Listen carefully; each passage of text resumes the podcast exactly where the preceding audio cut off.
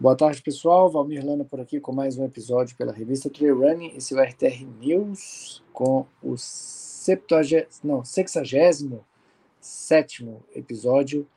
Hoje a gente vai trazer as atualidades aí do fim de semana, bastante coisa, bem movimentado fim de semana. E comigo mais uma vez aqui, Bruno Matos, seja bem-vindo. Bruno. Fala galera da revista Trail Running, sejam bem-vindos ao nosso episódio 67 pela RTR News. Final de semana do jeito que a gente gosta, provas de peso que rolaram aqui no Brasil e lá fora.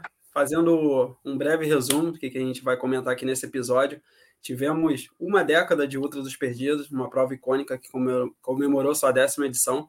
Nesse final de semana, Hard Rock 100 milhas com a rainha Courtney da Walter, etapa da Golden Trail Series na Dolomites Run, UTMB World Series nos Alpes Suíços com a Eiger Ultra Trail e novo local da seletiva do Campeonato Mundial Master, que vai, que vai rolar, a segunda edição vai rolar esse ano em 2023, mas já tem um novo local aí de seletiva para 2024. Bora? Bora! Vamos lá.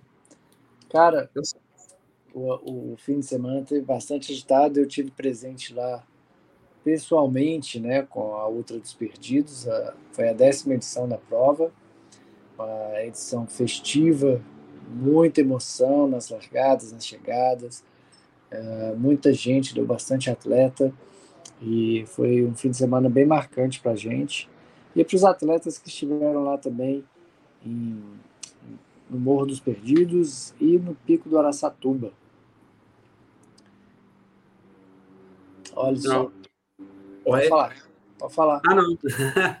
não, só comentar sobre. Cara, a prova nasceu lá em 2012, né? Foi o primeiro ano de estreia ou foi antes?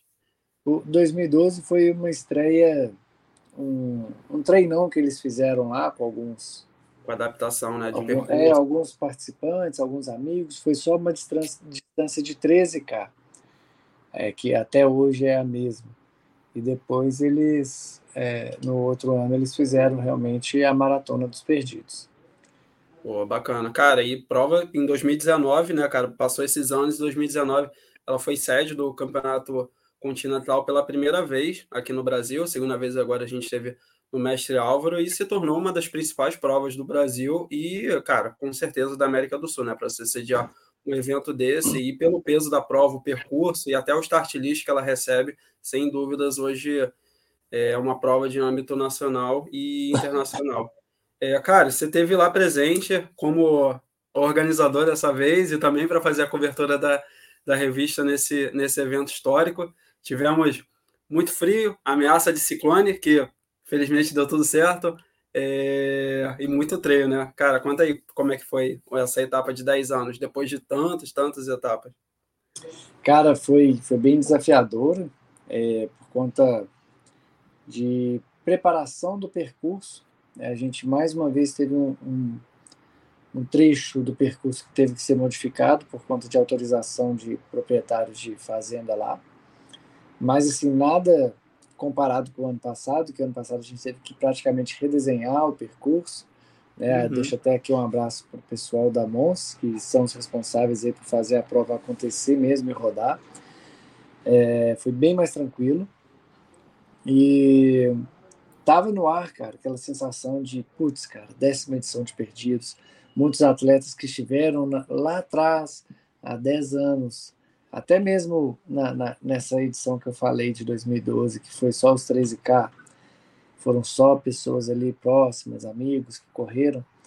É, eles estavam lá de novo, vivendo, vivenciando a outra dos perdidos, que assim, é, se hoje eu estou à frente dela junto com o pessoal da Mons, é porque eu não queria que essa prova morresse, né? E sempre fui fã dessa prova, participo dela, já participei algumas vezes. Eu falo que é estranho até porque eu nunca nem corria maratona, eu só corria quando era a ultra, né, de 100k.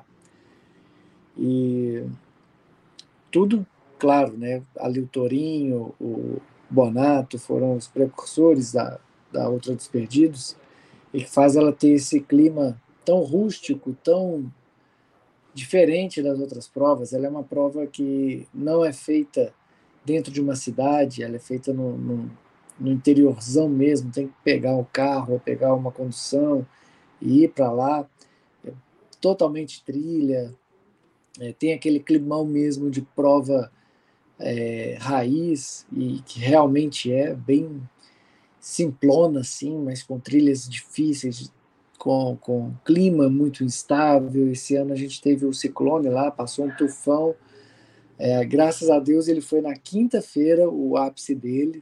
Foi até no dia lá que o, o Saliba e o Biagione gravaram algumas cenas é, no alto do Araçatuba com um vento assim absurdamente forte. Eles tiveram que se esconder nas rochas lá para não ser levado. Engraçado até. É, mas realmente eles falaram, cara, não era um dia para estar na montanha. Foi realmente perigoso. Eles ficaram com medo. É, e isso até a, a, nos acendeu alerta para colocar o anorak obrigatório para os 50k. É, colocamos também, inclusive, apito de apito e a manta térmica como item obrigatório até para os 13K, porque realmente se o pessoal às vezes fala, ah, mas não está no regulamento, mas isso pode acontecer dependendo do clima e é para segurança, né? E às vezes o atleta não entende, mas se ele tem uma torção lá em cima e fica difícil dele se locomover no frio que estava, com o vento que estava, até que o resgate chegue, ele vai ter como se manter aquecido. Isso é um item de segurança. Desculpa, né? é, em relação, pegando esse gancho aqui do, de segurança que você falou do 13K, por mais que eu não conheço ali nem Perdidos, mas eu já, eu já vi bem o percurso, que eu ia correr em um ano que eu acabei não indo. Ele tem uma subida e ele chega ali no. Ali é o cume do Morro dos Perdidos, certo? Ali Isso. na antena. E ele dá uma, um looping, né? Por trás ali e volta por uma outra descida, né?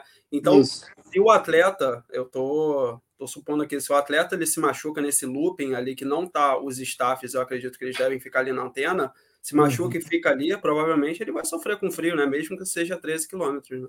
Exatamente, cara. E se ele não se protege desse frio, do vento que tava, ele uhum. corre um sério risco aí, né? De, de hipotermia. E isso aí não é o que ninguém quer. Então, a primeira, o primeiro socorro que o atleta pode ter é dele mesmo. E é muito simples, uma manta térmica que não pesa nada.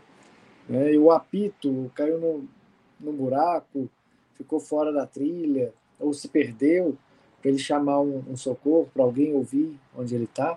Então a gente colocou por questão de segurança, estava muito pouco, com pouca visibilidade, então a gente teve que fazer esse movimento aí. O pessoal entendeu, foi muito tranquilo. É, uhum. É, a gente fez conferência de kit na entrada é, antes da largada.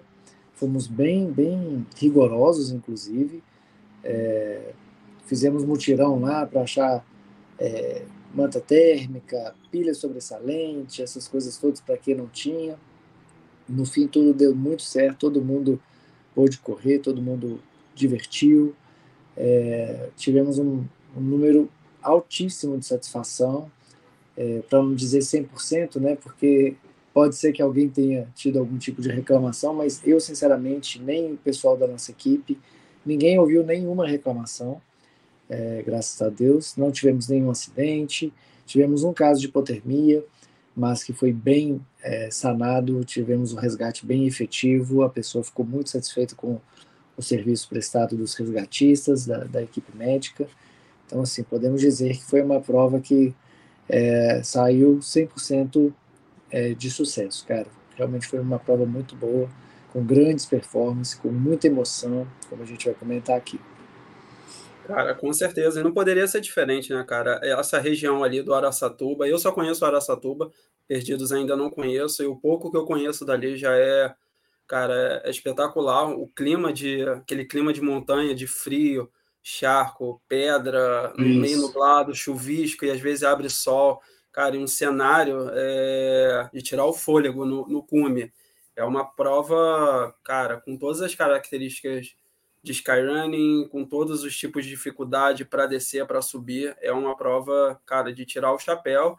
E não poderia ser diferente. Mas já pegando, a gente começou, comentou aqui dos 13, né, Valmir? É, pegando o gancho, um atleta aí, cara, de 16 anos, né, da Gol Outdoor, Murilo Alberto, que ganhou a prova. Cara, o que, que você tem a dizer sobre essa geração que eu cara, que eu... uma entrevista ali e tal. É, Eu conheci o Murilo lá na Mons, ele é sobrinho do Leandro, que fazia parte até da equipe da Mons. É, e eu que fiz a, o, o meio de campo ali para ele ser atleta da Goon. Né? Hoje ele é atleta da Goon, faz parte da mesma assessoria que eu, treinado pelo Rafael Bonato, que também estava lá na prova, que é o precursor da Ultra dos Perdidos. E a gente brincou lá na hora, né? depois que ele chegou, e falou, cara, que ele é sobrinho também do Giliar Pinheiro. Para quem não conhece, Giliar Pinheiro é um dos grandes nomes ícones do Nossa, nosso trail aí. A genética cara, tá bom, hein? É, a gente estava brincando com ele lá que quando nasce alguém na família tem que fazer um sprint para ver se, se é realmente da família antes de, de falar que é da família. É, e, cara, tá no sangue, né? Os caras, eles são rápidos, são, são bons de trilha. E o moleque tá aí, 16 anos, já ganhando a prova. É, porra, bom demais ver isso acontecer, cara. E ganhando no sprint, né, cara? É, eu tô, eu tô vendo aqui o tempo, dois segundos de diferença. É, ele, ele passou no sprint, ele não liderou a prova. Ele estava sempre com, com o Marcelo ali na, no visual e ele partiu para ataque na reta final e conseguiu essa vitória. Então você vê como que já tá aquela coisinha ali na cabeça dele, pô, não vou perder o cara de vista, não vou perder o cara de vista e vou atacar na hora certa, e deu certo. É, e o, o, terceiro também, né, cara? O terceiro também é muito jovem, né? Moleque, deixa eu até ver aqui qual é a idade dele, se tem aqui. Mas, eu, salvo engano, ele não tem 20 anos ainda. Ó, o Guilherme Santos. Deixa eu ver. Aqui não fala a idade dele. Mas daqui a pouquinho eu vou pegar aqui que eu tenho em outro, outro tipo de informação a idade do Guilherme. Mas ele também é muito novo, cara.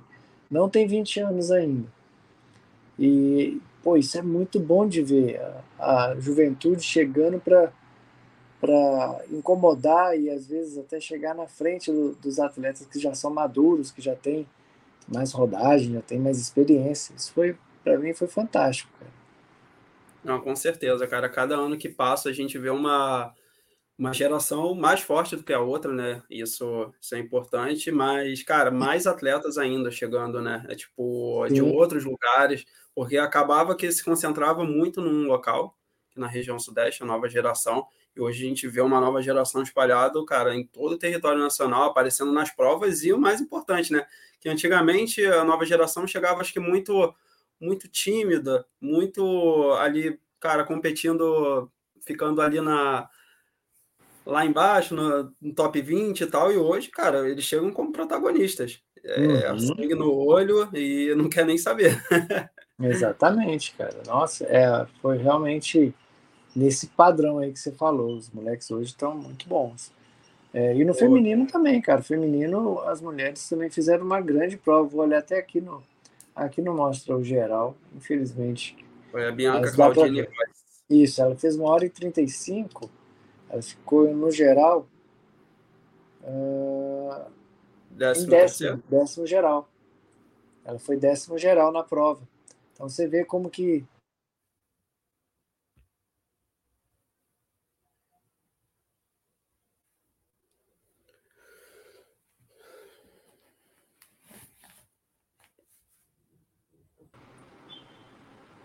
Então você vê como que as mulheres estão realmente evoluindo assim, nível de performance, fez uma baita prova e a gente, você vai ver aqui no, no, nas outras distâncias também, a gente teve top 10 aí nas, nas, na, no, nas mulheres no ranking geral. Né? No 50K mesmo a gente teve isso, que eu já vi aqui. Nos 25 foi na, na trave, foi no foi 11 parece, mas vamos seguir aqui olhando. Não, com certeza. E isso não é, cara, isso é algo que não está acontecendo não só lá fora, como aqui também, né, cara? Essa igualdade do, do nível, né, cara, da, das mulheres correndo cada vez mais junto do, dos homens ali, configurando num, num top 5 no pódio mesmo, né? Sim. Tá algo, tá muito, tá muito linear o nível masculino e feminino. Exatamente. Quer ver o feminino dos 25K? A campeã foi a Maria Clara Hillman, que é atleta da seleção de Sky, é uma baita de uma atleta. Deixar até um abraço especial para Maria Clara Hillman, que ela ela que organizou a corrida Kids, cara, saca? Ela foi chamando as crianças, foi, oi, você quer correr? Aí a criancinha, quero. Aí foi, juntou, juntou, juntou. Ela mesma foi lá e fez junto com o pessoal da organização. Mas ela que puxou, ela que deu a largada, ela que fechou e deu medalha, e fez pódio das crianças. É uma pessoa assim, singular. A Maria Clara Hilma, além de uma baita atleta, é uma pessoa singular, de uma alegria. Você olha para ela, você vê que ela é uma pessoa alto astral, feliz e está sempre é, transmitindo essa energia para todo mundo. Muito legal. Estava é, falando dela ter sido, deixa eu só ver qual colocação que ela ficaria aqui. Ó. É isso mesmo, ela seria a 11 geral, que também é um baita resultado para as mulheres. É, né? Com certeza. É, e a gente teve, pô, é, trazendo para o masculino aqui rapidamente, a gente teve o campeão do ano passado, o Breno Bressan, é, o Gabriel Moreira, que foi o segundo ano passado, uhum. é, perdeu só para o Breno. É, deixa eu ver aqui, o Jefferson Dias, que é um atleta, pô, o cara tá voando no asfalto, é atleta especializado em provas de 100K, mas ele foi participar dos 25, mas a gente colocava ele ali como um dos atletas principais, né, porque, justamente porque ele é muito rápido e ele é muito bom de trilha e alguns outros nomes muito bons. É, o Jovadir, ele estava inscrito nos 50, baixou para os 25 e, pô, cara, foi uma baita prova. O, o recorde foi batido, né? O do ano passado, do Breno. O Jovadir fez 2 horas e 39 e o Gabriel Moreira repetiu o, a posição né, dele. É. Ficou em segundo, qual, mas bateu. Qual era o recorde, Hã? Qual era o recorde do ano passado? Acho que o Breno tinha feito em 2,45. É, abaixaram bem. É, e o, e o Gabriel ele tinha feito acho que 3 e 3.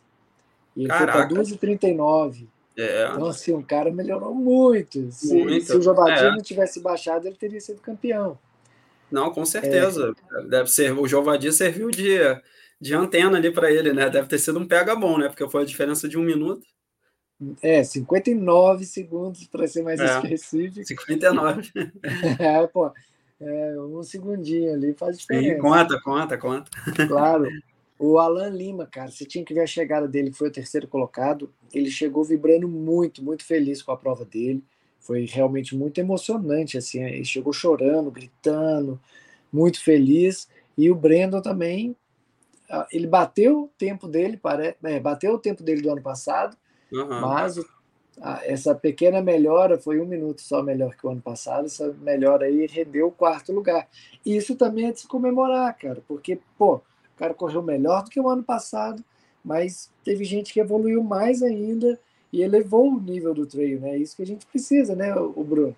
De elevar o. o claro, o, sem dúvidas. Eu só, assim, eu só, em relação ao Brendo, eu só pontuo na questão, acho que, que ele até comentou, e acho que até concordo, que acho que ele não fez uma preparação nesses últimos meses tão focada em treino, que ele estava focado ah, naquela maratona de asfalto. Pode ser que tenha pesado isso, com certeza, mas olha só, foi um saldo bem positivo, né? Ainda conseguiu baixar um minuto, então tá. É, é isso que, isso que eu tô falando. Ele, ele é. deu uma desfocada do trail para fazer a maratona, uhum. que eu acho muito massa, mesmo ele sendo um atleta de trail. Ele queria uma marca no asfalto e foi lá e fez uma, uma baita prova lá na Noruega, na maratona, e voltou para o trail, cara. Claro que se ele tivesse feito a preparação toda voltada para o trail, acredito que ele baixaria ainda mais aqui esse tempo. Ele sem treinar pra, específico para a trilha, ele já fez um baita resultado, eu considero muito bom. Ele bateu o tempo do ano passado que ele foi o campeão, já é uma coisa muito boa. Mas tivemos aí mais três atletas que conseguiram forçar um pouquinho mais, e nem foi uma grande diferença. Do campeão para ele foram cinco minutos e dois segundos, três uhum. segundos. É, não é uma diferença tão grande. Foi uma prova dura, uma prova difícil, como o chão estava muito, percurso, muito esse encharcado. Percurso, é, não, imagino. Esse percurso desse ano tá o mesmo do ano passado, né? Aquela. Quando ganhou o Araçatuba, né? Isso, Perfeito. 25 igual. Era a prova que eu queria ter feito, mas infelizmente vai ficar para a próxima. É, eu também. Era a prova que eu ia fazer, mas vai ficar para a próxima. Você, você agora, só depois que você sair dessas muletas aí. Não, a muleta já saiu, graças a Deus. Já, já saiu? Tô Já, tá. Graças a Deus. Tô caminhando, caminhando, caminhando e nadando. Tá. Opa, aí sim. Se tá nadando, é, é bom que não tem impacto, né, cara? É, não tem impacto e dou e dou umas corridinha não, dou, dou uns saltos dentro d'água, né? Tipo umas peças de fisioterapia. Ah, saquei, saquei. Aí depois eu começo a nadar. Mas tá, tá indo devagarinho, tá indo. Não, bom demais, cara. E no feminino também, cara, a gente teve a presença de uma atleta que é muito forte nos 80K, que é a Sandra Kruger. Uhum. Ela venceu a Moz no ano passado, assim, brincando, sabe? Mandou ver na prova. Ela foi a segunda colocada. Até a gente ver aqui que deu, deu uma diferença para você ver. Da Maria Clara para a Sandra, foram 15 minutos de diferença. Para você ver como que é a especificidade numa prova curta para uma especialista de prova longa, como que dá realmente diferença. Eu tenho certeza que se a Sandra tivesse uma prova de 80k, ah, ou no manteria, 50 mesmo, né? É, no 50 mesmo. Ela, não sei se ela está com volume, com treinamento para os 50, mas ela é, ela é bo muito boa em provas mais longas. Mas, pô, segunda colocação aqui para ela foi realmente muito, muito bom. Correu demais. Bem como a Tatiane, que é aluna do Filipinho, uhum. é, da F3. Também mandou muito bem. Chegou só 12 minutos atrás também da, da Sandra. Que, cara, foi uma prova realmente muito dura. Todo mundo estava falando que os 25K enganam, porque todo mundo já vai, ah, não, 25K é, é bem menor do que o 50, vai ser mais fácil. Cara, engana demais, porque a prova estava bem dura, com muito charco, com muito frio. É, essa travessia do Araçatuba para o Morro dos Perdidos é muito técnica, é assim, absurda. E, e, e, ficou muito legal, porque os 25 tem toda a parte divertida dos 50, menos o sofrimento. Ah, é, e, pega a parte mais técnica, né? Do... Isso, pega a parte mais técnica. Claro que tem um atleta ou outro que se identifica mais com esse tipo de prova, e tem outros que se identificam menos. Então, muitos atletas chegavam, não, a prova muito massa, tal, tal, tal, tal, tal, tal, mas é técnica demais para mim. O outro, nossa, é isso que eu preciso, eu gosto de prova é assim, tem que ser assim, blá, blá, blá. Então, você via bem nítido, assim, quais são os atletas que gostam mais de provas roladas e qual o tipo de atleta que gosta mais dessas provas com a progressão mais difícil, que faz mais força, né, do que imprime velocidade. Então, ficou bem nítido ali durante é, o pós-prova, nas conversas ali com os atletas, é, bem nesse nível, falando, pô, a prova é muito massa, tarará, tarará, e é isso que eu gosto. Ou prova muito massa, muito legal e tudo mais, mas a prova que eu mais, não é o tipo de prova que eu mais gosto, que é, eu gosto de prova mais rolada. Então era bem nesse, nesse tipo de, de conversa, de resenha que a gente ficava lá no pós-prova, cara. Mas todo mundo no fim com um sorrisão no rosto, foi incrível. Ah, imagino, cara, imagino. Cara, e no. Pulando aqui para os 50, no feminino, uma. Diria que uma reedição, né, da última, da última etapa. É, foi a Suzane e a Letícia, né, que disputaram os 50 na última, né? Ou estou enganado? Isso, foi isso é, mesmo. Cara, e criando uma rivalidade novamente e, cara, com um é. belo tempo que a Suzane colocou agora dessa vez. A é. Letícia que voltou agora, né, da Valdaran numa prova bem pesada também, numa performance incrível, que ela ficou na sétima colocação. Uhum. E agora a. Suzane levou o caneco com, cara, quase uma hora de diferença. Como é que foi quase. essa disputa aí? Então, cara, eu assim, analisando friamente o start list, eu tudo bem, a Suzane foi campeã ano passado, mas se uhum. você olhar de lá para cá, ela não teve uma constância em performar como campeã. Ela não veio com uma, uma temporada tão brilhante assim. É claro que ela foi pódio geral em algumas provas, mas é, ela não manteve um, um, um, nível de campeã durante de perdidos do ano passado para perdidos desse ano. A Letícia, por mais que ela não tenha tido grandes resultados fora Valdaran, a Letícia é uma, uma, atleta muito consistente, né? Então a gente e, e, no terreno dela ali de novo. Então a minha aposta esse ano era da Letícia dar o troco e vencer perdidos. Isso é segundo a minha forma de analisar. É, ainda mais que por ela não ter tido um mundial tão bom e na sequência ela tem emendado uma Valdaran muito boa, é, eu pensei que ela, que ela ia estar tá com um nível de performance melhor do que a, a Suzane. É, nem estou falando da performance dela, que eu acho que muito desse tempo que a Suzane colocou na Letícia é muito mais por conta do cansaço mesmo, de viagem, cansaço uhum. da prova mesmo. Eu acho que tem muito disso. Não estou arrumando desculpa, longe disso, eu sempre tento analisar friamente, mas com certeza tem disso, cara. Por exemplo, eu cheguei de eu nem competi, mas eu trabalhei pra caramba lá. Cheguei de perdidos, cara. Ontem eu já estava me sentindo gripado. E hoje eu já tô com a garganta arranhando, nariz cheio. É, se eu tivesse uma competição semana que vem, eu não ia conseguir performar como se eu tivesse descansado a semana inteira e nem trabalhado. Então, assim, dá a diferença. Mas, cara, o que a Suzane fez, eu conversei com ela depois da prova, ela falou, cara, eu entrei aqui hoje, eu pisei aqui nessa linha de largada para ser campeã.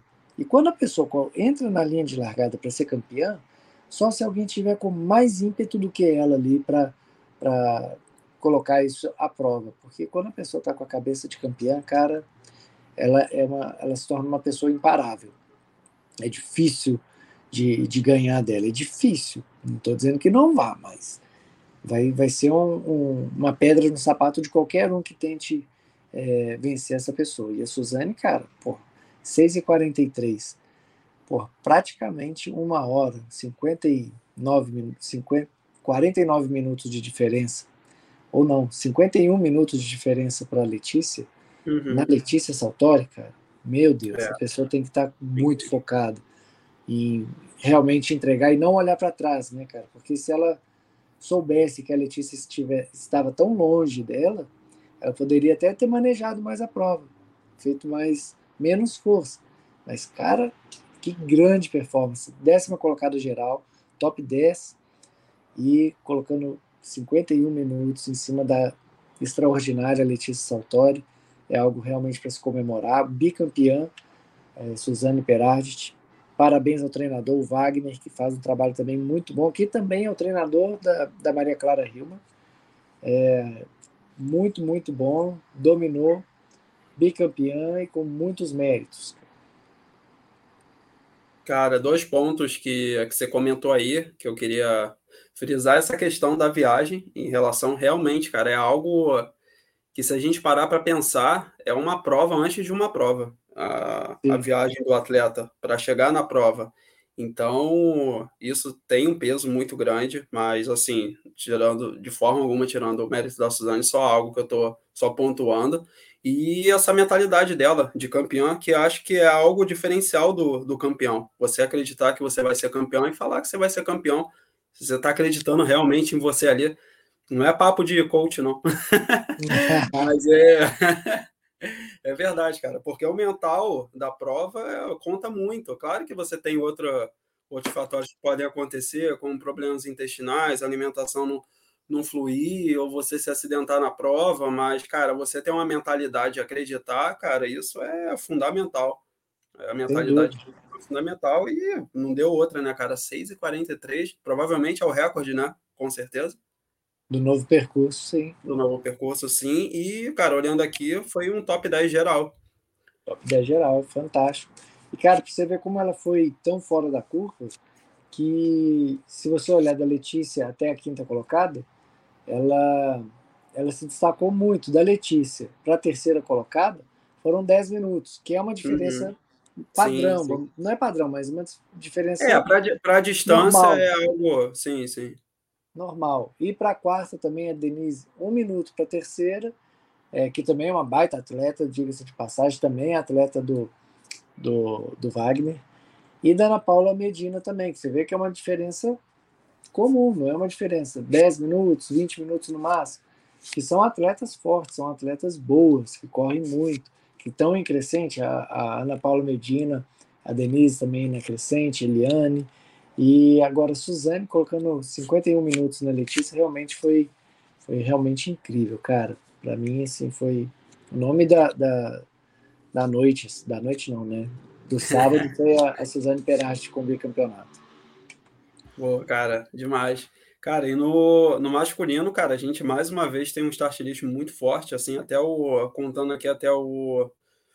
Até o top 10, assim, provavelmente eu conheço a maioria dos atletas. Mais uma vez, cara, Rogério Silvestrin imbatível na prova, né, cara? É, Vicente na segunda colocação, a gente tem André Segli, Rodrigo Machado, Filipinho, Marcos Antônio Bosch, com a, essa nova geração, junto com Vicente, né? Kenneth também, Nonato. Então, cara, mais uma vez um start list muito forte.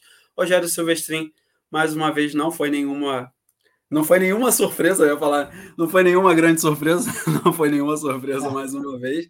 É algo que a gente espera dele pelo nível dele. É, cara, mas que a gente até conversou em off aqui foi a, a segunda colocação do, do Vicente, né? Aí você falou, ah, eu falei assim, ah, não acho uma, uma surpresa, né? Mas aí eu me toquei aqui na, em relação à lesão dele que ele teve. E então é uma grata surpresa e assim, mas também merecido pelo potencial que ele tem. É, essa segunda colocação é bem dentro da realidade do nível dele. Com certeza, cara. Mais uma vez o Silvestrin é, mostrando que é o principal atleta do Brasil. É, ainda, ainda não temos um, um nome que chegue a cutucar ele ali ou ameaçar. Quer ver, 5,34, o Vicente fez 5,55. Uhum. É, a gente não sabe se esse 5,34 é realmente o tempo que o Silvestrin é, conseguiria se ele fosse um atleta que passasse por momentos de dividir a trilha, de ser forçado a, correr mais forte para vencer, é, ou se não, se, se é realmente esse o tempo dele, se tivesse algum atleta ali junto com ele, é, poderia ameaçar e esse tempo não se alteraria. A gente não sabe, a gente só vai saber quando chegar um cara é, e correr junto com ele a prova toda, ou às vezes até vencer. Cara, provavelmente.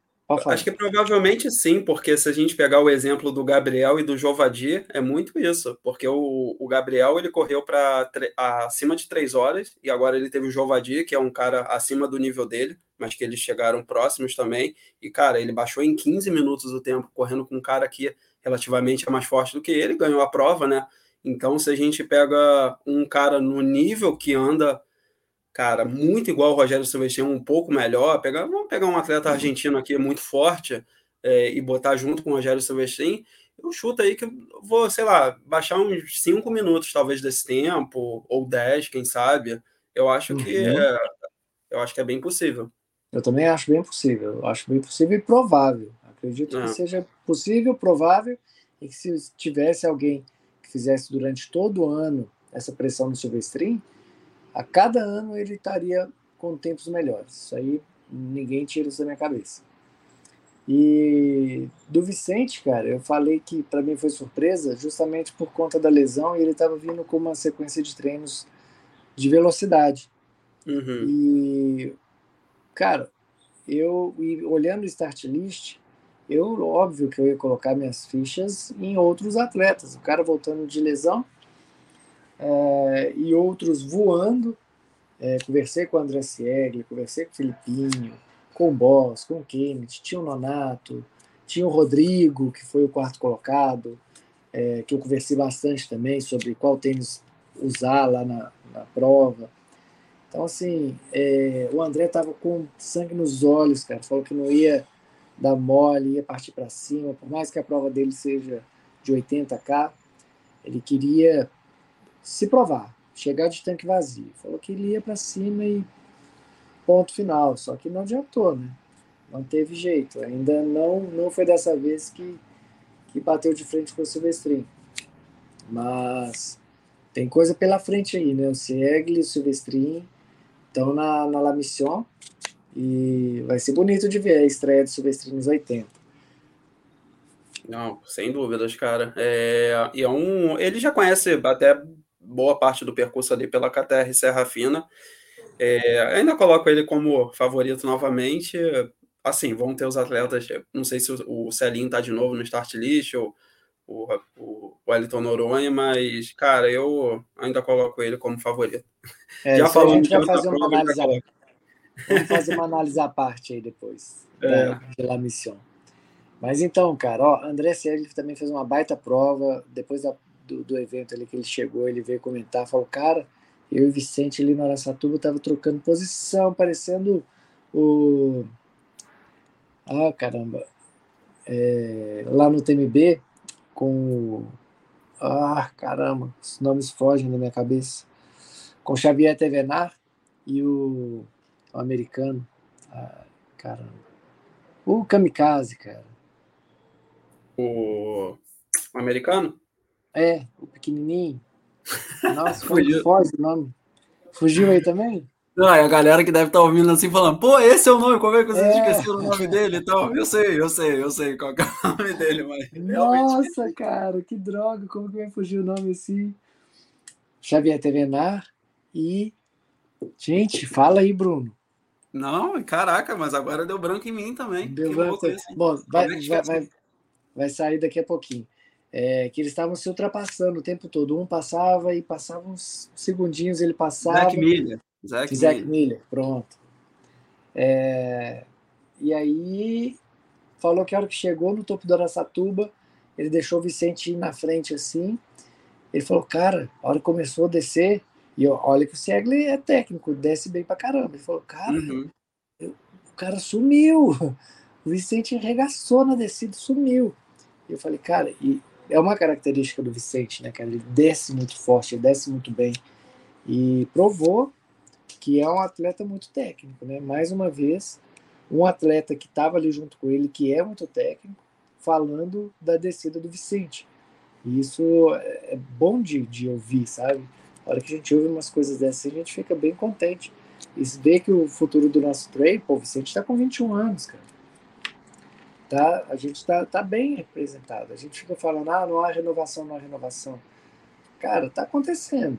A gente tem poucos nomes, admito, são poucos nomes que estão surgindo, mas se a gente for analisar mesmo, Bruno, a nossa elite ela é pequena também. É, sim. A nossa elite não é grande. A gente não tem 20, 30 atletas de elite numa mesma prova que a gente pode a falar. nova geração pode é proporcional à, à elite, talvez, a quantidade. Oi? A nossa nova geração, ou até maior do que é proporcional ou maior um pouco do que a elite que tem hoje. É, cara. Então, assim, é, a gente tem que levantar a mão para o céu que tem essa perspectiva aí dos atletas juvenis é, virem a tomar o espaço merecidamente do, da primeira geração de, de atletas de elite. E estão tomando, cara. Você vê, nos 13K, dois atletas sub-20, um com, o campeão com 13 anos.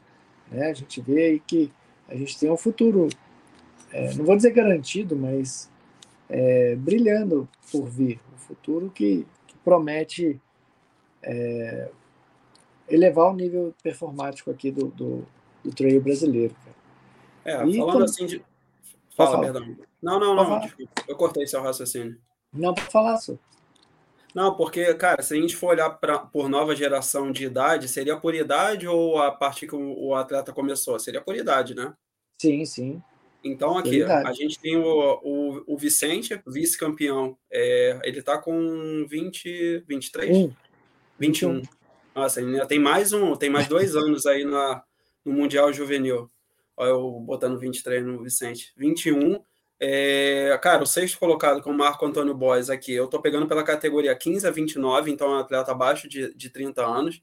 É, o sétimo colocado, Kenneth Diego, um atleta de 15 a 29 também. Nonato Mota, 15 a 29. O nono colocado, o Rainer Bittencourt, também 15 a 29. Então a gente tem no top 10 aí, cara, um, dois, três, quatro, cinco atletas na faixa etária até, até 29 anos, que eu chuto aí que provavelmente não tem nem 29.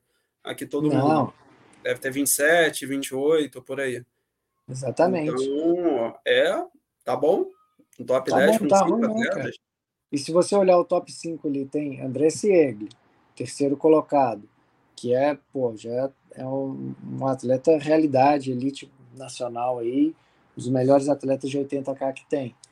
E para mim, uma, uma grande surpresa e grata surpresa também é o Rodrigo Machado, cara.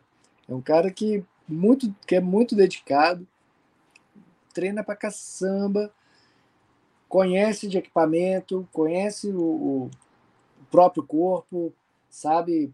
É, tudo tudo que precisa assim de, de questão de pô eu preciso melhorar esse ponto melhorar aqui.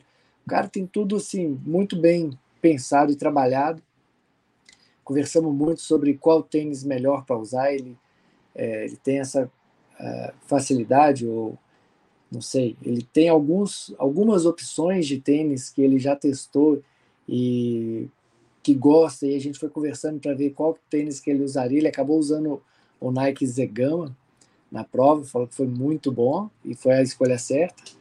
Apesar de que ele tinha outros tênis ali na, à disposição dele que eu acho também que seria muito bons, mas pô, não tem como contestar que o cara foi quarto geral, chegando na frente da lenda Felipe Costa, cara, que pô, correu com o pé torcido.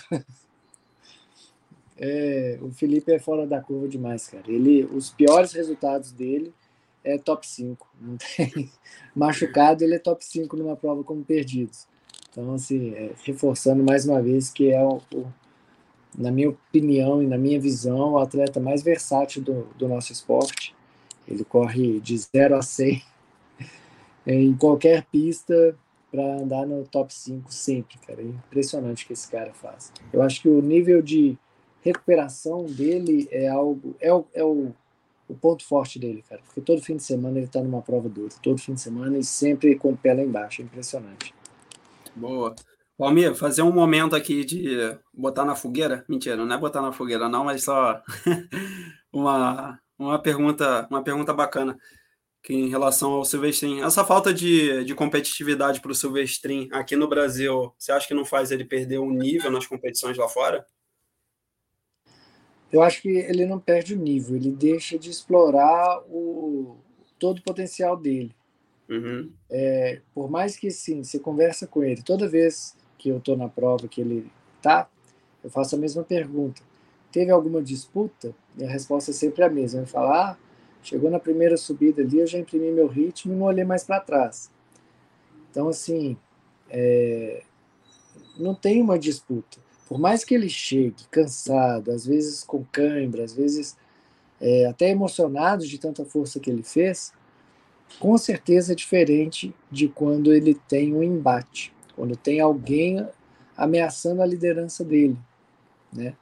Então eu acho que esse esse ímpeto de pô, não vou deixar essa pessoa me vencer, ele aqui no Brasil ele ele não consegue utilizar esse ímpeto, sabe de porra, se continuar assim, esse cara vai ganhar a prova. E ele ter que sair dessa, vamos dizer, zona de conforto dele. É, porque ele realmente domina a, a, distância, o esforço que ele tem que fazer, por mais que ele dê tudo, e eu acredito que ele dê tudo, esse extra de quando você está liderando e sua liderança está ameaçada, ele não usa. Não, uhum. não é preciso, né? Então, você que também é atleta que anda lá na frente, você sabe que a hora que você está na frente ali, se alguém ameaça sua liderança e você quer muito vencer, você vai ter que ter algo mais, cara. Você vai ter que dar algo mais ali, arriscar mais, ou não sei, uhum. ou usar uma estratégia diferente para você garantir sua vitória. Aqui no Brasil ele não precisa disso. Ele faz a força que ele tem que fazer, ele parte para cima como ele tem que fazer, e isso é suficiente, né? Ele não precisa desse algo a mais ainda. É, então Cara, eu acho que sim, se ele competisse lá fora, ele ia ter que usar muito mais ferramentas, né? Ele ia ter que colocar na maletinha dele de ferramentas ali algumas coisas a mais para ele poder usar na prova, para ele, não vou dizer para ele vencer, mas para ele se sair melhor, chegar cada vez mais próximo da elite mundial. Não, perfeito, cara. Só é, vou reformular meu raciocínio. Acho que ele não perderia o condicionamento dele, o nível que ele tem. Isso ele tem dentro dele. Mas ele não tendo uma competitividade do lado dele aqui, eu acho que ele não consegue encontrar quando vai lá para fora. Tem mais dificuldade de encontrar esse limite dele quando ele é, uhum. encontra adversários com nível, com nível superior, né? Ou até igual. Acho que ele é, é claro. Exatamente. É. E Se assim, você... diferente. Pode falar. E diferente dele, cara, tem a Giovana Martins, que não, não competiu, né? Mas botando aqui como exemplo, e a Letícia, né, cara, que são atletas que competem mais lá fora e, cara, visivelmente tem resultados melhores lá fora, né? Até, Exatamente. cara, tipo, a Letícia agora sendo sétima, a Giovana também, cara, com resultados muito bons no, no TMB. Então, outro exemplo no, no feminino. Não, é sim, cara. É porque chega, chega uma. Você vê, o Sérgio Pereira, o argentino, ele começou a competir lá fora, cara, o nível de performance dele deu um salto. Deu um salto que ele se mantém hoje na elite internacional, correndo ali sempre as provas no top 5. Tá muito bem. Tanto que ele venceu o pau capel no Patagonia Run. Né? É, ele, ele hoje em dia, ele, vamos dizer que ele tem mais ferramentas para ele conseguir vencer provas a nível internacional e dentro de casa, se ele participar de provas lá, dificilmente ele vai perder, porque realmente a, a caixinha de ferramenta dele está bem completinha. Uhum. É o que o Silvestre precisa, de incrementar ferramentas na, caixa, na caixinha dele. Quando usar, né? As que ele usa aqui no Brasil, ele pode ir de bagagem vazia, só com o treinamento, a força de vontade e a estratégia que ele tem, essas três ferramentas ele já consegue vencer aqui no Brasil sem ter que olhar para trás. Agora, falando a nível internacional, ele ia ter que colocar mais algumas ferramentas aí dentro da, da bolsinha dele para ele utilizar. E isso é importante para quem quer chegar no nível internacional. Sim, boa, boa. É, cara, pra, só em relação ao, aos resultados, para quem quiser dar uma olhada, tem o resultado, já está no site, né? Da Ultra dos Perdidos. Já, já. Boa, tem o resultado, to, todos os resultados completos lá. Do primeiro link da tudo, tudo certinho, para quem quiser dar uma olhada. Cara, minha parte aqui de Perdidos, eu, eu para mim, Fechei finalizou. Foi, foi quase um episódio de Perdidos. Um episódio especial. deu, realmente deu tempo, mas, cara, tem que seguir aqui pular para o cenário internacional agora, beleza? Bora.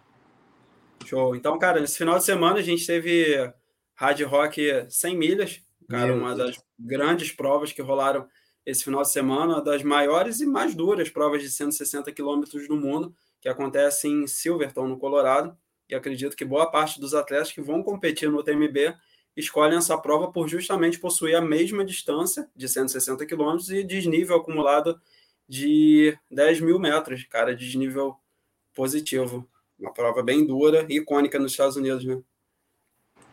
Não, a Red Rock é uma é, é uma prova icônica que eu sinto muito por eles usarem um sistema de, de classificação para a prova de sorteio tão cru porque diminui a competitividade. A gente não vê uhum. grandes atletas é, ali participando da prova, vê um ou outro e é, é foda. Eu vejo vejo com maus olhos esse sorteio tão restrito da, da hard rock que pô, poderia ser uma prova, sinceramente, na minha forma de ver, poderia ser talvez não digo a única, mas uma das poucas provas no mundo poderiam fazer frente ao UTMB é, de percurso, de dificuldade, de beleza, de, de nível de performance, de desejo dos atletas, mas eles se mantêm rígidos nisso e a gente acaba vendo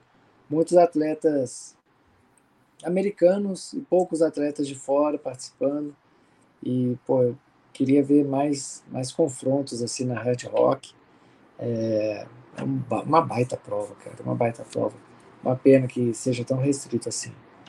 Não, com certeza. Antes de falar um pouquinho do percurso, de fato, isso, cara, isso é muito real mesmo. As provas ali é, dos Estados Unidos têm essa característica muito raiz e de comunidade ali que não, ao meu ver, não interessa muito aos organizadores expandir é, esse cenário econômico assim da, da prova e até para chamar outros atletas Posso estar falando besteira assim, mas é o que, é o que parece.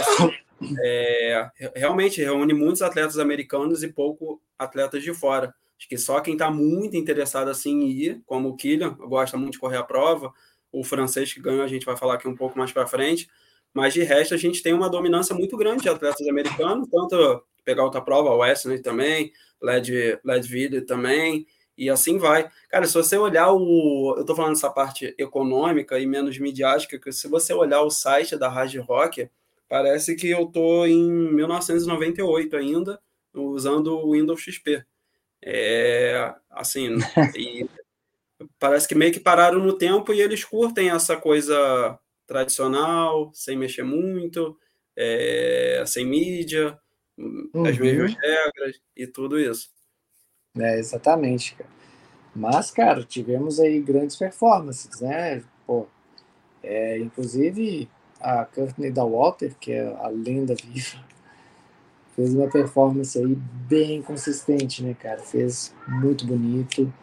É, foi quarta geral, eu achei até que ela tinha sido terceira, mas foi quarta geral, dois minutos do terceiro, e com uma estratégia diferente, né, cara? Ela, até metade da prova, ela era segunda colocada. Até a metade da prova ela era qual, qual colocação? Segunda.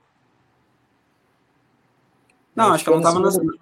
Não, não. Ah, sim, sim. Nossa, olha, eu tava.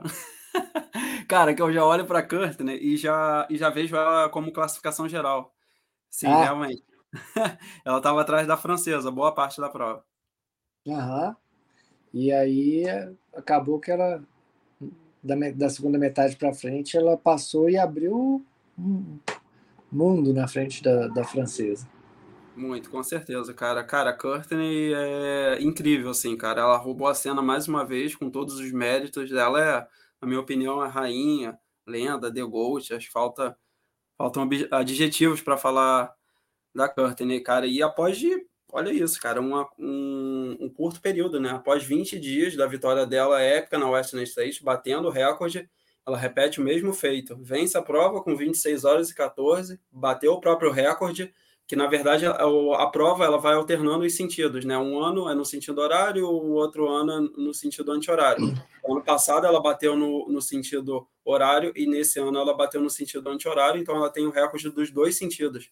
E, cara, o melhor tempo dela é, da classificação era, acho que era um top, top 8, alguma coisa assim, top 8, top 7, e hoje ela agora consegue, agora ela consegue um top 4 quase chegando na terceira colocação, como você falou no início, que eu acho que, se não me engano, o atleta é um espanhol, espanhol mexicano, acho que é um espanhol. Cara, ela chegou, acho que menos de dois minutos atrás dele. Na classificação, ela estava um tempo na frente dele e depois ele, ela perdeu a colocação. Mas, de fato, ela ficou, ela ficou cozinhando ali aquela segunda colocação da adversária francesa e depois, cara, passou e não deixou mais chances. E foi caçando todo mundo. Tanto a feminina que ficou para trás, e o objetivo dela foi caçar o pessoal do masculino. Ah, fantástico, cara, fantástico. É, Courtney é um, é um caso a ser estudado. Meu Deus, muito, muito, muito longe de todas as outras atletas do mundo inteiro. Falar em provas acima de 100K, ah, cara, é difícil você pensar em outro nome, né? É, difícil. Cara, eu lembro ali no começo da prova que eu enviei um print para você com as parciais ao vivo. Ela estava em segundo, atrás da francesa. É... E ela ficou bastante tempo ali, né? Eu comentei com você que que momento que a gente veria no top 3, né? Um comentário irônico, né? Mas com muita verdade, né? Ela estava em nono geral e na segunda colocação, mas eu falei, cara, em que momento que ela vai chegar aí no top 3? E realmente, cara, depois de várias horas, né? Que a prova é muito longa, realmente ela estava no top 3. Eu falei, cara, é. Surreal. É isso aí, cara. Agora, e no masculino, velho? O que, que você achou da performance lá do francês da Compra Sport? Ah, cara, eu achei uma vitória incontestável, assim, o, o Aurélien do Nampalais, ele é um atleta, um dos melhores atletas da escola francesa de ultra trail e já foi vice-campeão do TMB, é um atleta muito forte ali do start list, é, sem dúvidas ele era o favorito a vencer e não deu outra. Ele liderou a prova toda, do, do início ao fim, não deu chance para nenhum para nenhum colocado e cara, sem muitas sem muitas análises assim em relação à Oriana. Eu foi uma prova assim bem, eu diria até burocrática e tal, não teve muita emoção, é, venceu muito bem a prova. Eu acho que eu até fiz uma, tava pensando aqui numa brincadeira, né? Quem, se a prova fosse um pouco mais longa, quem iria atrapalhar a prova dele talvez seria a Courtney, não os outros colegas. Sacanagem. Sacanagem, mas porque não ficou tanto tempo assim, não, hein? Não, não ficou, não, cara. Uh, tem algum destaque que você queria dar aí para os atletas da, da Hard Rock? Cara, o, o, no, a segunda colocada, cara, eu tô sem o nome dela aqui. Deixa eu ver se eu pego a francesa. Também fez ela não, ela não bateu o recorde da, da Curtin, então a Curtin tem o, o, o recorde do anti-horário e horário e ainda tem o segundo recorde. Acho que a, a francesa não não pegou, mas pô, destaque para ela, segunda colocação. Um atleta muito forte ali local, que é o Dylan Bauman, que acho que felizmente abandonou a prova, ele foi ultrapassado pela Courtney. O, e o Arlen Glick, que ficou acho que na quarta colocação, um atleta que não tem redes sociais, que é da, da Normal, também é um atleta muito forte, é, também foi ultrapassado pela Courtney.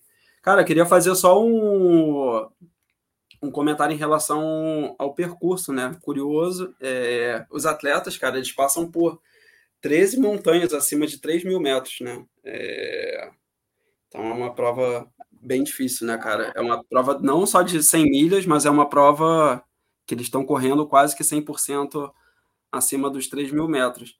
E para quem não uhum. sabe, o, o desenho é um carneiro, né, que deu origem ao logo da prova. Todos os atletas que cruzarem a linha de chegada, obrigatoriamente, têm que beijar aquele, aquela pedra gigante onde está o onde está desenhado o carneiro. Eu achava que era eles beijavam ali só por formalidade, mas é obrigatório mesmo. Se você não beijar, você você sai da prova.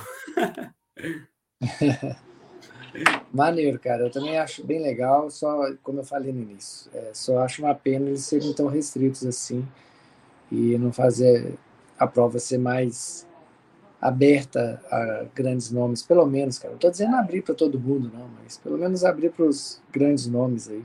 Mas vamos, vamos continuar assistindo a Hard Rock todo ano, não adianta. Com certeza. Boa. Então vamos, vamos seguir que a gente ainda tem mais duas provas para falar. Isso. Pulando dos Estados Unidos para a Itália, Dolomites Run foi a terceira etapa do circuito Golden Trail Series, a mítica prova que, aconte, que acontece na pequena cidade de Canazei, ao norte da Itália.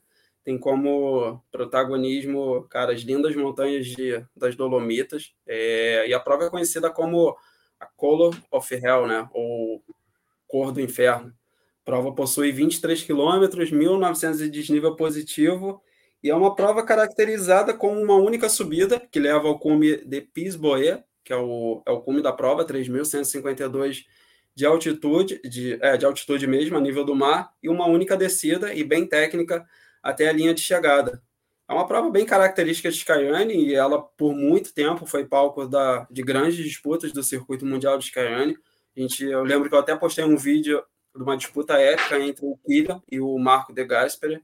É, naquela época eles estavam com 20 anos e já eram um dos principais nomes dos seus países, né? Mas a prova ao longo do tempo saiu da chancela Skyane do circuito e hoje já há alguns anos já faz já faz parte da Golden Trail Series.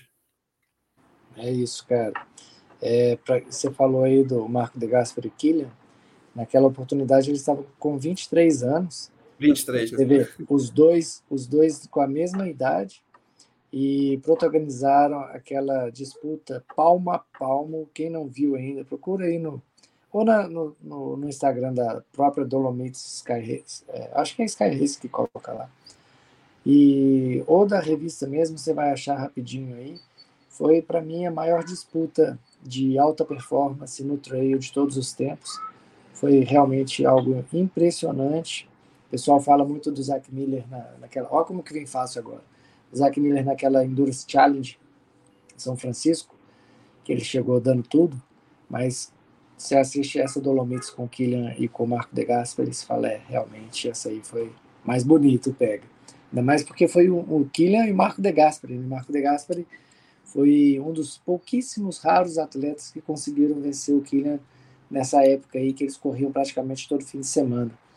É, e, pô, é, é, um sonho meu também participar da Dolomites. Eu, hoje em dia eu tenho essas duas, tem duas provas que eu seria fantástico, de sonho mesmo, assim, que foi aos poucos, falei, pô, eu posso sonhar, posso sonhar, já algumas coisas eu já consegui, mas que tal colocar uma, umas coisas que você não sonhava, mas que pode começar a ser, que é Dolomites, e a Troféu King. Essas duas estão na minha lista de sonhos que não precisam ser realizados tão, tão breve assim. Pode, pode demorar um pouquinho. Boa, cara. Eu estava conversando uh, esse assunto com o Will no, em outro momento é, sobre provas, assim, objetivos assim de fazer provas fora. Ele até comentou uma prova que ele quer fazer em Picos da Europa, é, que rolou até, acho que foi, foi recentemente, né? E lembrei agora do troféu Kima, então, Will, prova aí boa para fazer também, o troféu Kima. Você gosta de prova técnica, sem dúvidas, é top 3 é, provas mais técnicas do mundo, disparado, é mais, do universo. É a mais técnica, e ela acontece é. só de dois em dois anos, cara. E para você entrar, você tem que comprovar uma pancada de coisa. Então não é, não é nada fácil conseguir correr a troféu Kima, não. Só tivemos o Rafael aqui no brasileiro uhum. e conseguiu correr ela, mas ele não foi finisher. Então ainda não temos um brasileiro finisher na troféu Kima. Perfeito. Cara, então vamos falar aqui da, das performances dos atletas. Já falou bastante história da, da prova, mas o que importa é o que tivemos a esperadíssima vitória do marroquino, Elazawi.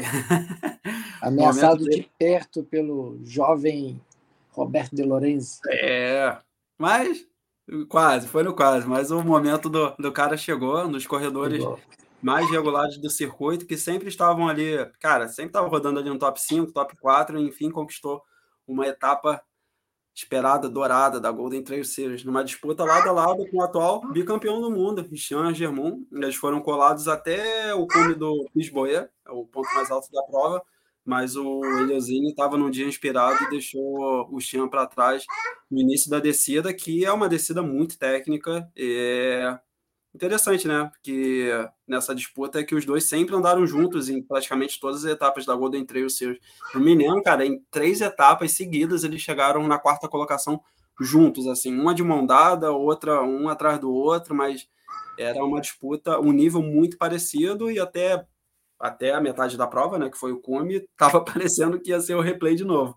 Mas o, o Xian foi ultrapassado e, cara, na parte de trás ali a gente teve uma disputa que eu diria épica, que você acabou de falar, o suíço Robert De Lorenzi, o francês Frederic Tranchard, e outro atleta aqui que eu vou pegar, que está aqui, que é o Daniel Paz, italiano, que também é da mesma equipe do Robert De Lorenzi, da Brooks. A Brooks está com uma equipe fortíssima, cara. Tá, estão dando muito trabalho nas provas.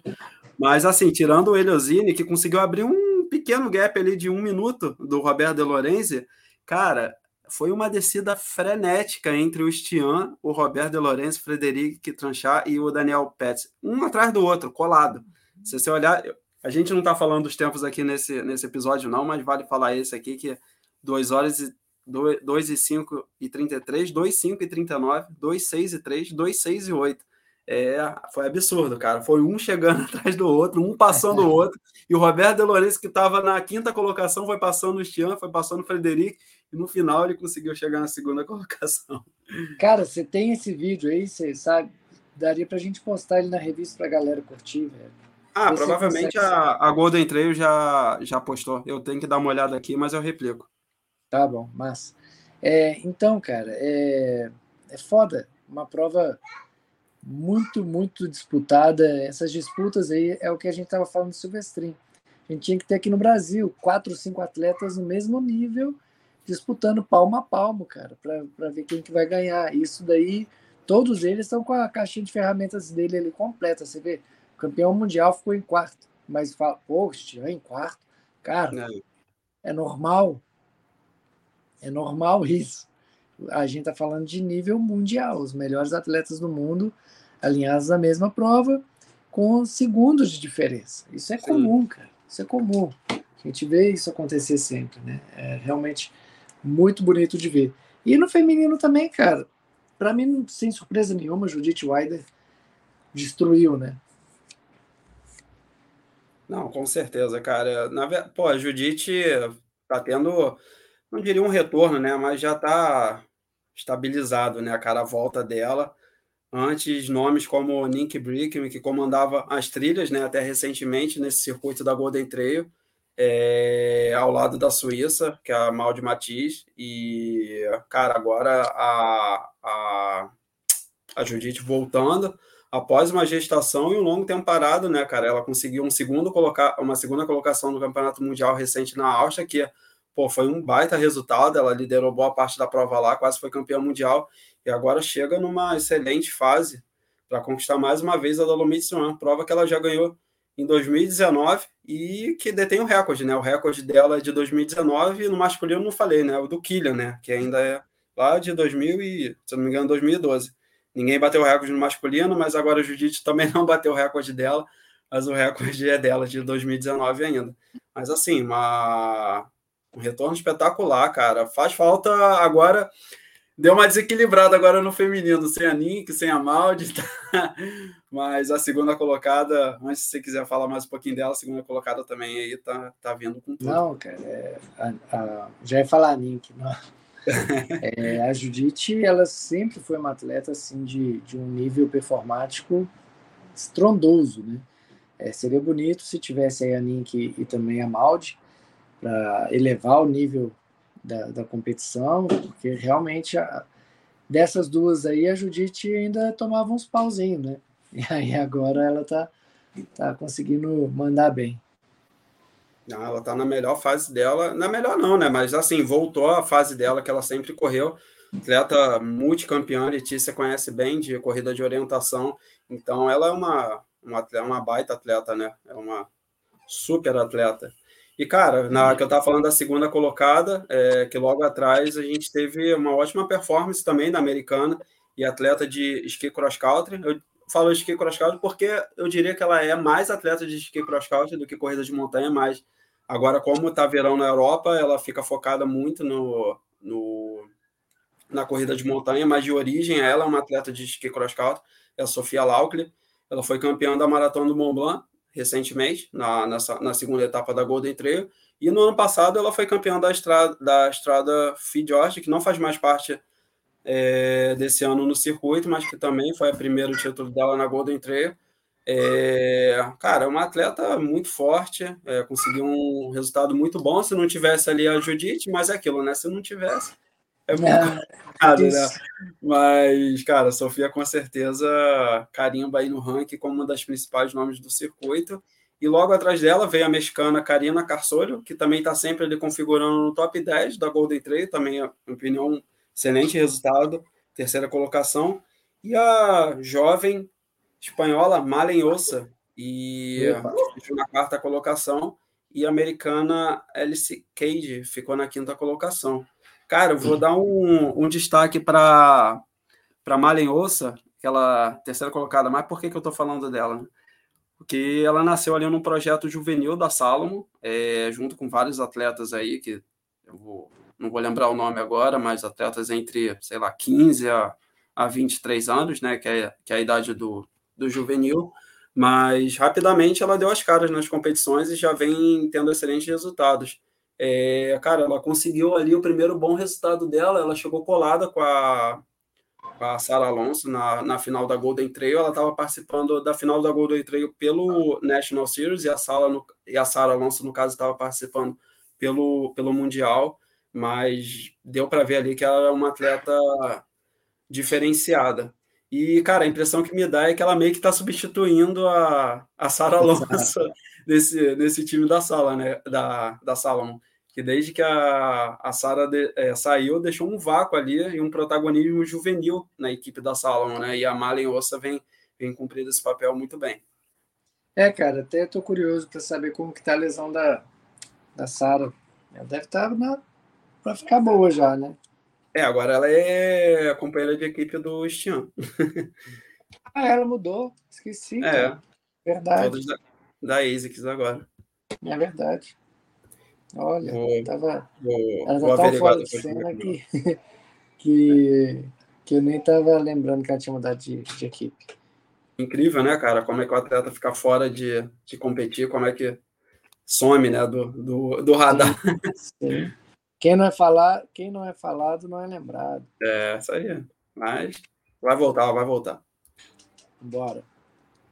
Bom, agora para fechar, cara, essa, essas provas internacionais, a gente teve a Eiger Ultra Trail, por muito considerado uma das provas mais lindas do mundo, é, mais lindas do mundo e não poderia ser diferente, né? A montanha Eiger, que fica nos Alpes Berneses, olha, pesquisei bem essa prova, e dá o, dá o nome à prova, e é declarado Patrimônio Mundial da Unesco. Realmente, cara, a prova tem um cenário espetacular e todo mundo que competiu na prova falou isso, até o o. Esqueci o nome dele agora, competiu lá, o. Seu amigo lá de BH. Piscininho, BH não. É, o Piscininho foi, foi o.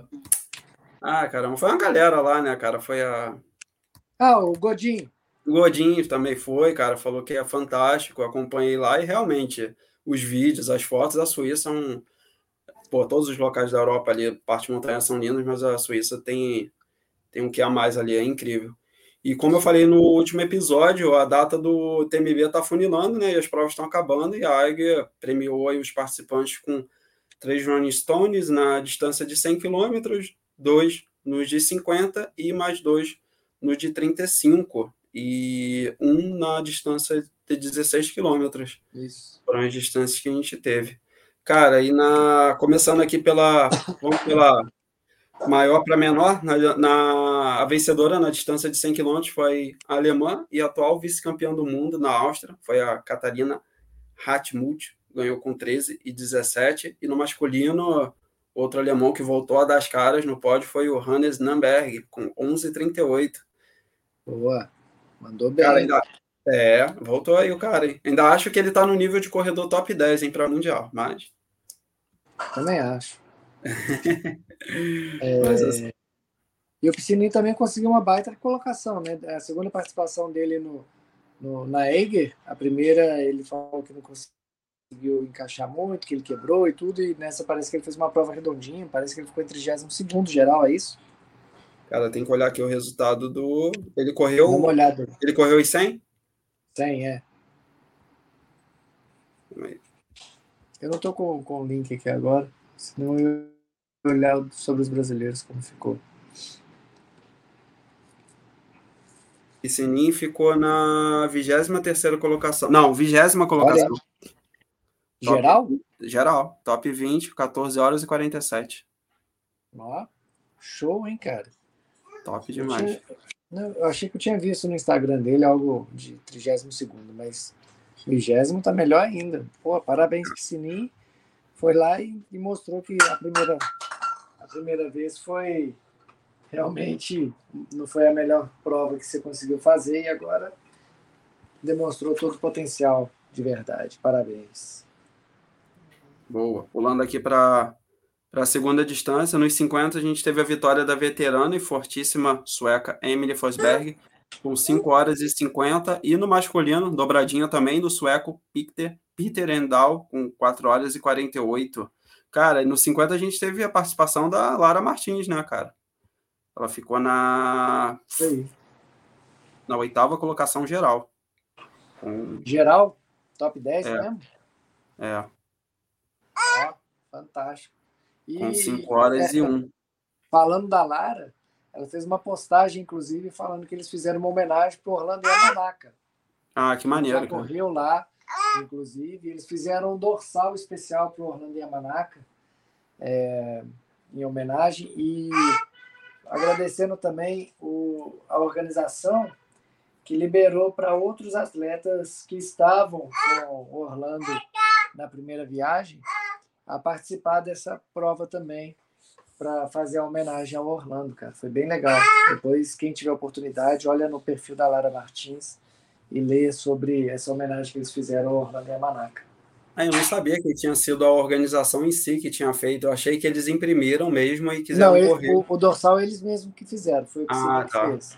Eles, a organização só liberou a inscrição para outros atletas que, que, que iriam participar dessa homenagem.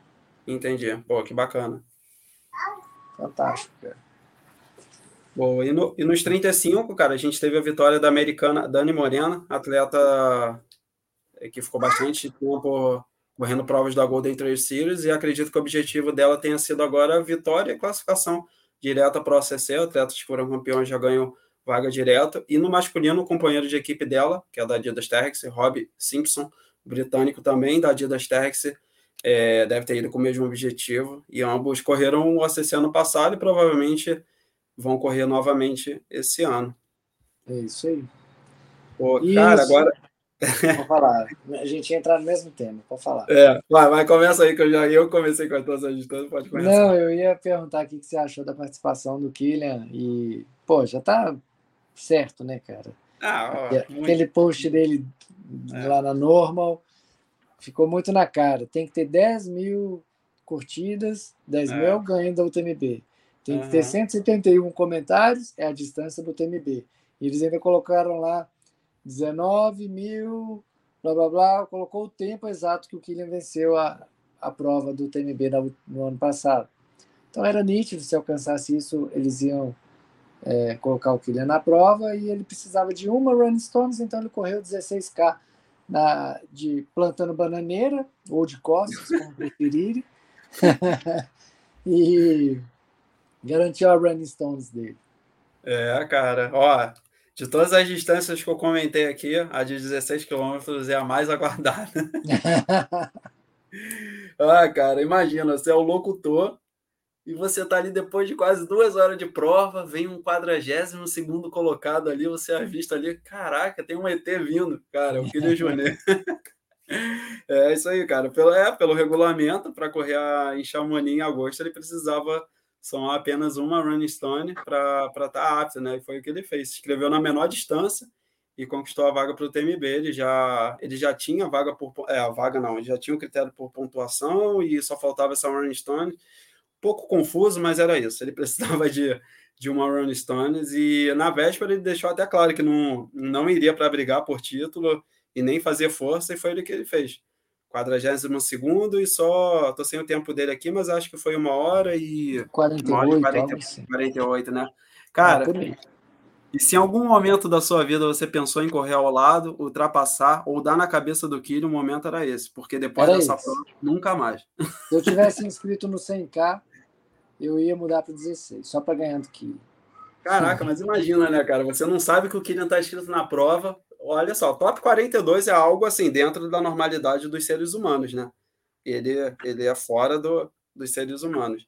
E, pô, provavelmente muita gente passou ele assim, caraca, o Kira, que deve ter tirado é. selfie. Né? Eu ia parar ele no meio da prova. Eu também. Eu ia ficar filmando ele o tempo inteiro. Aí, ó, tô passando o Kira aqui, toma na cabeça. Que Killian? Quem é esse? É, que...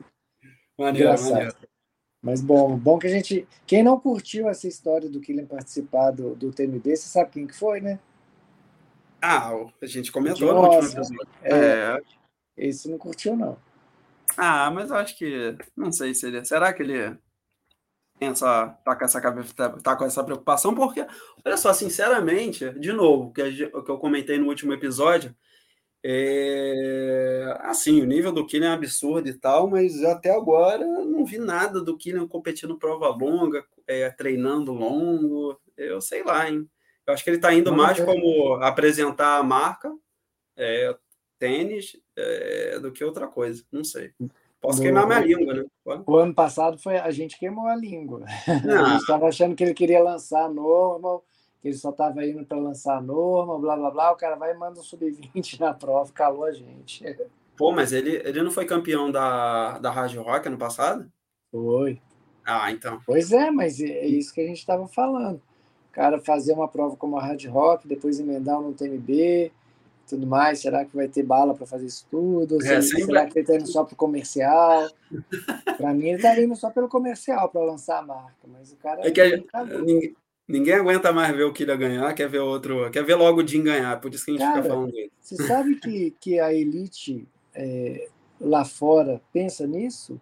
Fala tipo, cara, é, deixa mais gente ganhar, deixa é. mais atletas vencerem, porque só você ganhando, pô, é foda, ninguém vai te ganhar, sabe? Assim, é. é. tipo ver a Courtney do seu lado, assim, Fala, pô, e aí? Sacanagem, velho, dá licença.